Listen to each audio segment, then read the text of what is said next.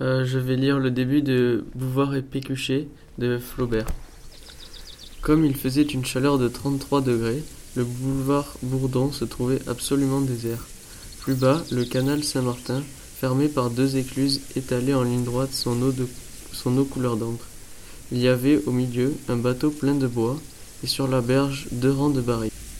Au-delà du canal, entre les maisons que séparaient des chantiers, le grand ciel pur se découpait en plaques d'outre-mer et sous la réverbération du soleil, les façades blanches, les toits d'ardoise, les quais de granit éblouissaient.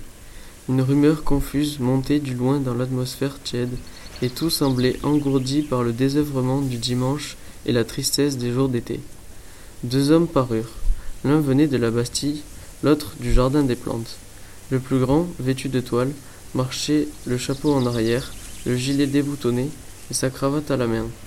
Le plus petit, dont le corps disparaissait dans une redingote marron, baissait la tête sous une casquette à visière pointue. Quand ils furent arrivés au milieu du boulevard, ils s'assirent à la même minute sur le même banc.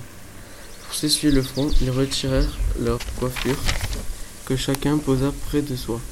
Pour s'essuyer le front, ils retirèrent leur coiffure, que chacun posa près de soi.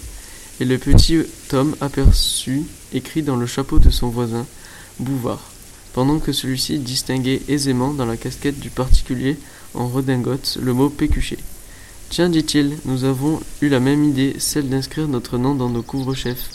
Mon Dieu, oui, on pourrait prendre le mien à mon bureau. C'est comme moi, je suis employé. Alors ils se considérèrent. L'aspect aimable du bouvard charma tout de suite Pécuchet. Ses yeux bleuâtres, toujours entreclos, souriaient dans son visage coloré. Un pantalon à grands ponts qui godait par le bas sur des souliers de castor, moulait son ventre, faisait bouffer sa chemise à la ceinture, et ses cheveux blonds, frisés de même, en boucles légères, lui donnaient quelque chose d'enfantin. Il poussait du bout des lèvres une espèce de sifflement continu. L'air sérieux de Pécuchet frappa Bouvard. On aurait dit qu'il portait une perruque, tant les mèches garnissaient son crâne élevé étaient plates et noires.